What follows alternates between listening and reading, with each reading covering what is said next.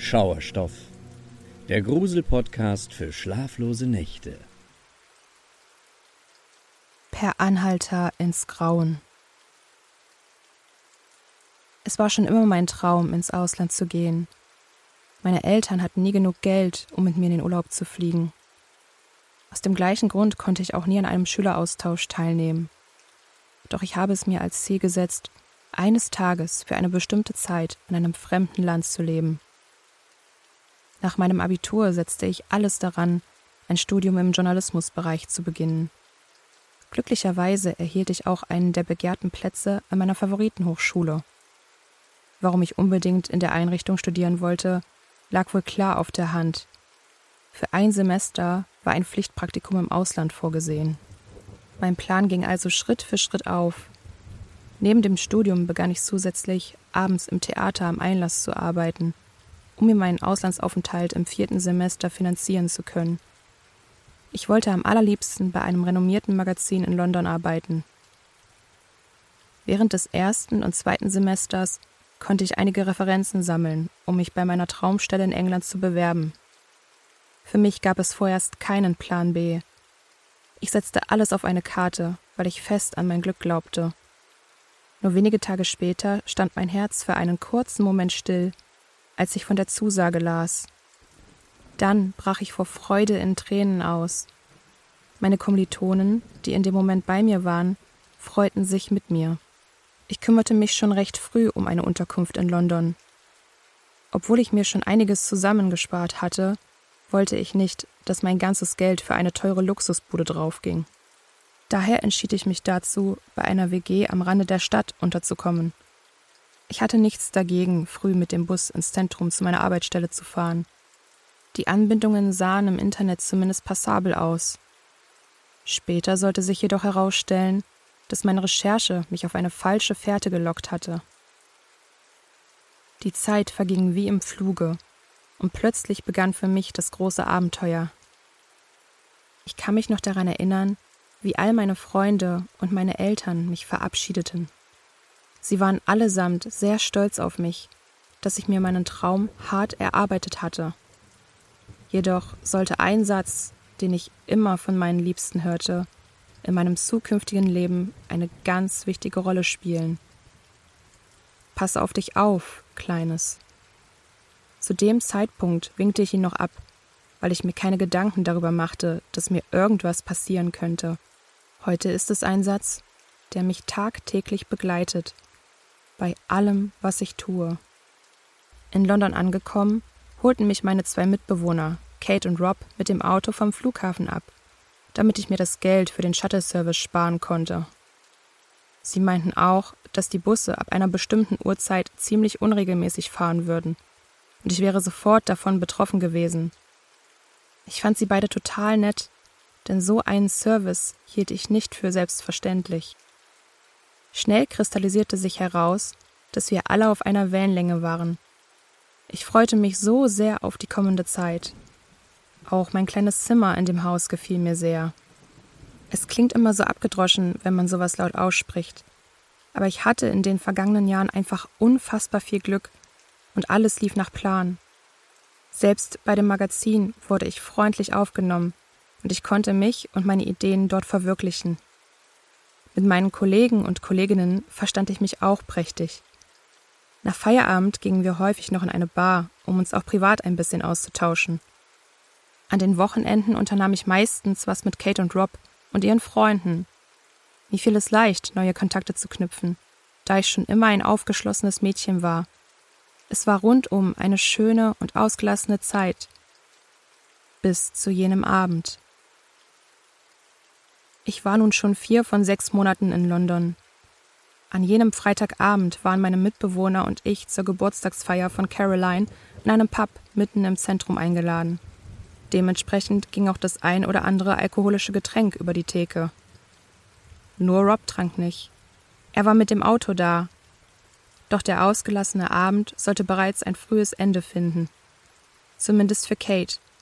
Sie hat sich so sehr einen über den Durst getrunken, dass sie sich auf der Toilette des Lokals übergeben musste. Noch vor Mitternacht. Ihr ging es hundeelend. Deswegen fragte mich Rob, ob ich ihn und Kate nach Hause begleiten wolle. Ich überlegte für einen kurzen Moment, entschied mich dann aber dazu, die beiden alleine ziehen zu lassen. Schließlich könnte ich einen der Busse nehmen. Rob erinnerte mich nochmal daran, dass die Nachtbusse ziemlich unregelmäßig fuhren und ich auch einmal umsteigen müsse. Für mich stellte das kein Problem dar. Ich wollte den Abend jetzt noch nicht enden lassen. Heute wünschte ich mir, dass ich vernünftig gewesen und einfach mit den beiden nach Hause gefahren wäre. Bevor Kate und Rob sich auf den Heimweg machten, drückte mich Rob und bedeutete mir, dass ich auf mich aufpassen solle. Nur gut, dass ich noch nicht gegangen bin, denn bis dahin war es eine der besten Partynächte meines Lebens. Nachdem die verbliebenen Leute um Punkt 0 Uhr auf Carolines Geburtstag angestoßen hatten, zog es uns weiter in einen Club. Wir tanzten ausgelassen und lachten viel. Obwohl ich noch den einen oder anderen Shot mit den Leuten trank, passte ich auf, dass ich noch klar bei Sinnen blieb. Gegen 2.30 Uhr merkte ich, dass ich langsam müde wurde. Deswegen entschied ich mich dazu, die Party zu verlassen. Ich verabschiedete mich von Caroline und Co. und erwischte sogar noch den ersten Bus, der mich näher Richtung Zuhause bringen sollte. Die anderen Mitfahrer konnten selbst im Bus nicht daran denken, mit dem Feiern aufzuhören. Sie schnitten immer wieder volltrunken Lieder an, bei denen immer mehr Leute mitsangen. Ich war zwar zu K.O. dafür, konnte mir dennoch ein Lächeln nicht verkneifen. Mir gefiel die Art der Menschen. Völlig in Gedanken versunken, hätte ich fast meine erste Station vergessen, an der ich umsteigen musste. Doch ich schaffte es noch rechtzeitig, den Halteknopf zu drücken und auszusteigen. Als der Bus weiterfuhr, fiel mir auf, dass ich ihn als einzige verlassen hatte. Ich sah mich kurz um und stellte fest, dass die Gegend ziemlich verlassen aussah. Dann ging ich zum Fahrplan, um zu schauen, wann der Anschlussbus kommen würde. Dabei stellte ich erstmals fest, dass Rob recht damit hatte, dass die Busse hier ziemlich unregelmäßig fuhren. Der nächste wäre erst in 50 Minuten gekommen. Aber ich wollte hier nicht länger verweilen. Deswegen entschied ich mich dazu, ein Stückchen zu laufen. So würde ich zumindest wach bleiben. Also zog ich los in die Dunkelheit. Es war ziemlich still in der Nacht. Lediglich meine Stiefel, die einen leichten Absatz hatten, konnte ich beim Auftreten hören. Die Straßen waren auch noch so düster. Ich wusste, dass ich in den nächsten 20 Minuten kein Haus passieren würde. Das fand ich schon ein wenig unheimlich. Wenig später und etwas verträumt bemerkte ich, dass meine Silhouette einen Schatten auf die Straße warf. Das konnte nicht sein. Schließlich war es hier völlig dunkel. Ich erschrak, als ich mich nach rechts drehte und bemerkte, dass etwas versetzt ein Auto neben mir fuhr. Ich habe es gar nicht kommen hören. Mein Herz schlug schneller und ich legte einen Zahn zu, als ich merkte, dass das Fahrzeug mit mir Schritt hielt. Auf einmal merkte ich, wie die Fensterscheibe nach unten ging und eine männliche Stimme zu mir sagte Hey, ich wollte dich nicht erschrecken. Was macht ein junges Mädchen um diese Uhrzeit allein auf einer menschenleeren Straße? Abrupt hielt ich an. Der Autofahrer tat es mir gleich. Seine Stimme klang relativ jung. Ich schaute zu ihm rüber und versuchte, einen Blick auf sein Gesicht zu erhaschen. Zwar konnte ich nicht viel erkennen, jedoch hatte ich den Eindruck, dass er vielleicht zwei, drei Jahre älter als ich war.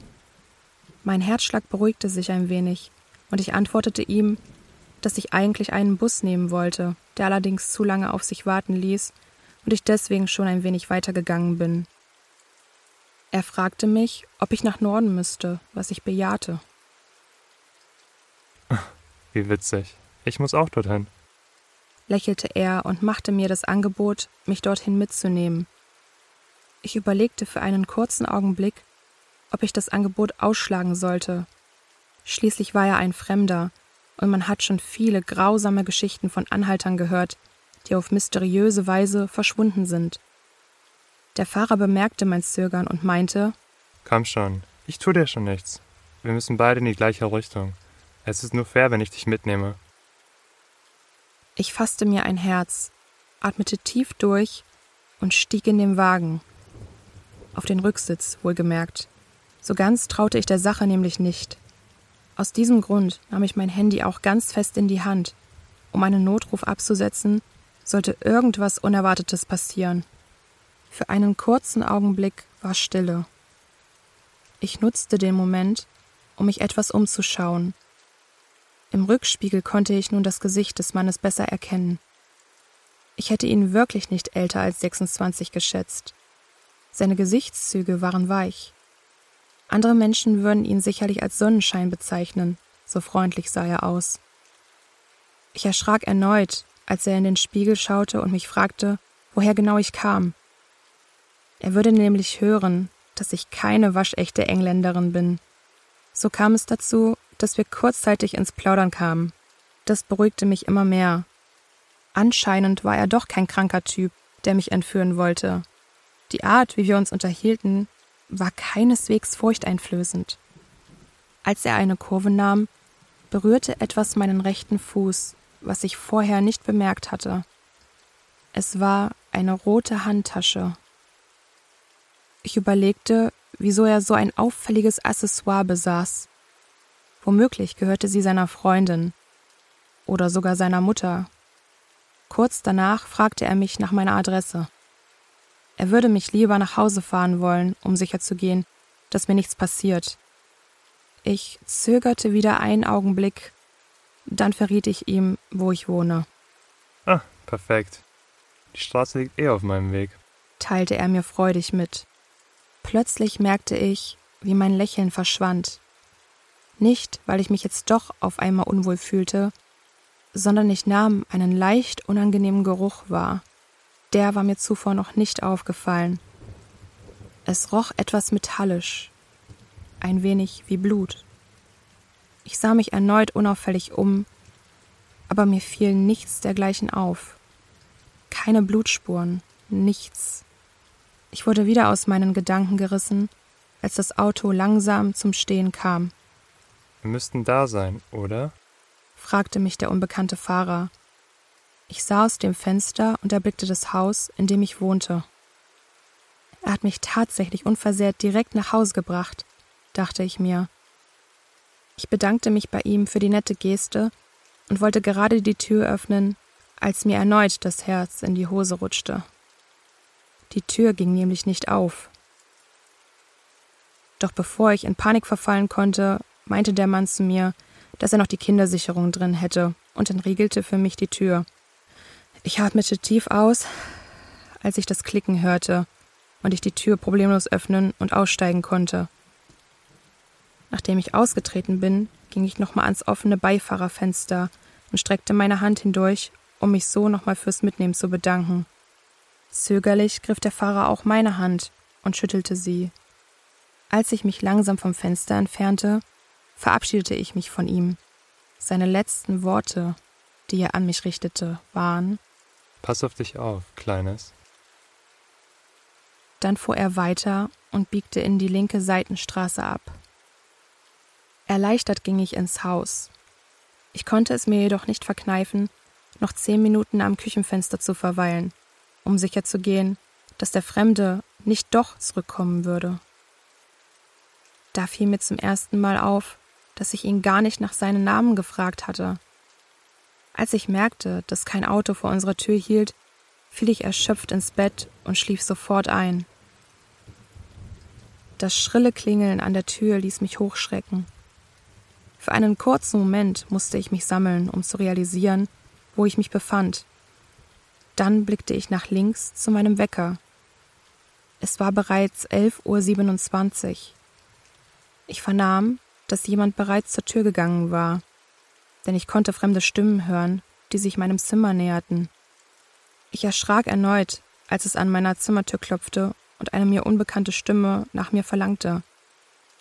Noch völlig verdattert stand ich langsam auf und zog mir das T-Shirt über, das neben meinem Bett lag. Dann öffnete ich die Tür und sah hinaus. Vor mir stand Kate mit zwei Polizisten. Sie stellten sich mir vor, zeigten mir ihre Ausweise und sagten mir in einem ernsten Ton, dass ich sie aufs Revier begleiten müsse. Ich schaute die beiden entgeistert an. Wie, was, was ist denn? begann ich zu stottern. Aber sie ließen mich nicht ausreden und sagten nochmal mit Nachdruck, dass ich sie sofort aufs Revier begleiten müsse. Als ich in Kates Gesicht blickte, konnte ich ihre Angst sehen. Sie konnte sich bestimmt keinen Reim darauf machen, was ich verbrochen haben sollte. Ich ja auch nicht. Zitternd schnappte ich mir meine Jacke und zog sie mir über. Dann ging ich zusammen mit den Beamten nach draußen und stieg in ihr Auto. Während der Fahrt malte ich mir schlimme Dinge aus. Ist irgendjemand von Carolines Freunden noch was passiert? Oder vielleicht Caroline selbst? Oder handelte es sich hierbei einfach um eine Verwechslung? Ich kam partout nicht darauf, was ich verbrochen haben sollte. Was ist denn passiert? versuchte ich es noch ein zweites Mal, jedoch antwortete mir niemand. Als wir am Polizeipräsidium ankamen, merkte ich, wie mir mit jedem Schritt schlechter wurde. Ich hatte das Gefühl, mich übergeben zu müssen. Die zwei Cops führten mich in einen Raum, in dem bloß ein Tisch und zwei Stühle standen. Das alles erinnerte mich immer an die Krimis, die ich so gerne schaute. Jedoch war der Raum nicht komplett dunkel, aber dennoch düster und kahl. Die Atmosphäre wirkte auf jeden Fall einschüchternd auf mich. Einer der zwei Beamten bedeutete mir, dass ich Platz nehmen soll. Nachdem ich das getan hatte, verließen beide den Raum. Mir wurde immer mulmiger und ich musste mich zusammenreißen, nicht grundlos zu weinen. Nach einer gefühlten Ewigkeit betrat ein mir unbekannter Polizist mit einer Akte das Zimmer er begrüßte mich mit einem kräftigen Handschlag und stellte sich vor. Ich tat es ihm gleich. Wo waren Sie heute Nacht zwischen drei und fünf Uhr, Miss Gottwald? fragte er mich, ohne lange zu zögern. Ich schaute ihn verdutzt an. Dann antwortete ich langsam. Ich war im Zentrum feiern. Zu dieser Zeit war ich bereits auf dem Nachhauseweg. Der Mann fokussierte mich, so dass ich merkte, wie sich mein ganzer Körper anspannte. Sie wohnen etwas außerhalb des Zentrums. Hm. Wie sind Sie da nach Hause gekommen? bohrte er nach. Ich bin mit dem Bus gefahren, schoss es aus mir heraus. Dann bemerkte ich, wie mein Gegenüber den Kopf ein wenig seitlich legte, einen kurzen Moment wartete und dann fragte, ob ich wirklich nur den Bus genommen hätte. Dann fiel es mir wieder ein. Nein, da war dieser Mann, stammelte ich. Nachdem ich das gesagt hatte, lehnte sich der Beamte ein wenig vor. Er fragte mich, wie ich auf ihn aufmerksam wurde, wann und warum ich ins Auto gestiegen bin und ob mir etwas Ungewöhnliches aufgefallen sei. Ich beantwortete die Fragen langsam und wahrheitsgemäß. Der Kloß in meinem Hals wurde jedoch mit jedem Wort immer dicker und dicker. Nachdem ich ihm alles erzählt hatte, öffnete der Polizist die Akte und holte ein Bild heraus. Langsam schob er es zu mir hinüber und fragte, ob es sich dabei um die darauf abgebildete Person handeln würde. Mein Herz machte einen Aussetzer. Auf dem Foto konnte ich tatsächlich den Mann erkennen, der mich wenige Stunden zuvor noch nach Hause gefahren hatte. Als Antwort nickte ich nur. Auf einmal fing ich an, aus heiterem Himmel zu weinen. Ich konnte mir nicht erklären, warum. Der Kopf versicherte sich bei mir, ob alles gut sei. Ich bejahte dies, fragte aber nach, was es mit dem Mann auf dem Bild auf sich habe. Sie haben ganz großes Glück gehabt, Miss Gottwald, begann er zu sprechen. Je mehr er sagte, desto dumpfer wurde seine Stimme in meinem Kopf. Er erklärte mir, dass der Mann in der vergangenen Nacht seine Freundin im Streit brutal in einer verlassenen Straße niedergeschlagen und erdrosselt habe.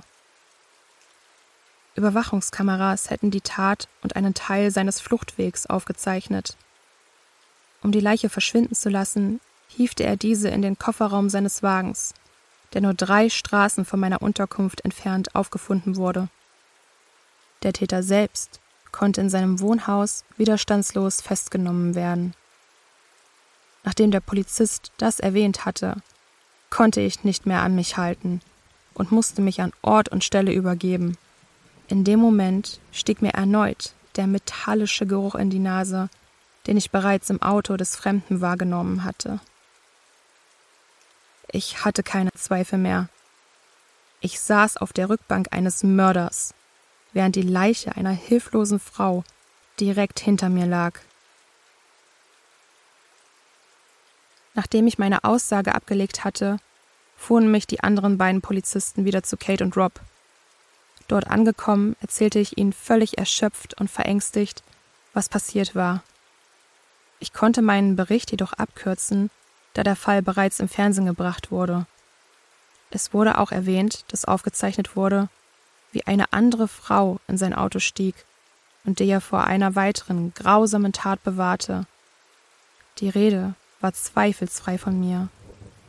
Dann erfuhr ich erstmals den Namen des mir noch immer unbekannten Fahrers. Er hieß John. In einem Medienbericht wurden Bilder des Autos des Täters gezeigt. Erneut drehte es sich in meinem Magen, als ich bemerkte, dass es sich dabei wirklich um das Fahrzeug handelte, in dem ich noch wenige Stunden zuvor gesessen hatte. Aber noch ein weiteres Detail wurde gezeigt. Die rote Handtasche. In dem Bericht wurde erwähnt, dass sie dem Opfer gehörte. Ich war fassungslos. Wieso habe ich ihn nicht darauf angesprochen, dass ich es ungewöhnlich fand, dass ein Kerl mit so einer auffälligen Tasche durch die Gegend fuhr? Hätte mir nicht auffallen müssen, dass mit ihm irgendwas nicht stimmte? Wie konnte ich überhaupt so naiv sein und zu einem völlig Fremden mitten in der Nacht ins Auto steigen? Aber vor allem fragte ich mich, warum hat er ausgerechnet mich am Leben gelassen? Wieso hat er bei mir keine Anstalten gemacht, mich umzubringen? Ich zerbrach mir die restliche Zeit in England darüber den Kopf. Abends war ich nie wieder alleine unterwegs und bin es heute noch nicht. Immer wieder versuchte ich Details in meinen Erinnerungen zu finden, die mir hätten verraten können, dass ich mich an jenem Abend in einer gefährlichen Situation befand. Doch ich konnte nichts finden. Der Täter wirkte nicht mal ansatzweise nervös auf mich. Er hat mich noch nicht mal durch den Rückspiegel beobachtet. Zumindest kam es mir nicht so vor. Nur bei der Verabschiedung war er etwas zögerlich. Heute nehme ich die Aussage meiner Freunde und Familie, dass ich auf mich aufpassen soll, ernster denn je. Mittlerweile bin ich zwar wieder zurück in Deutschland und gehe auch gerne aus. Jedoch achte ich darauf, dass ich entweder mit jemandem zusammen ein Taxi nach Hause nehme oder mit öffentlichen Verkehrsmitteln fahre. Oder einer meiner Freunde fährt mich direkt nach Hause. Denn eine Sache habe ich durch all das gelernt. Vertraue keinem Fremden, auch wenn er es vermeintlich nur gut mit dir meint.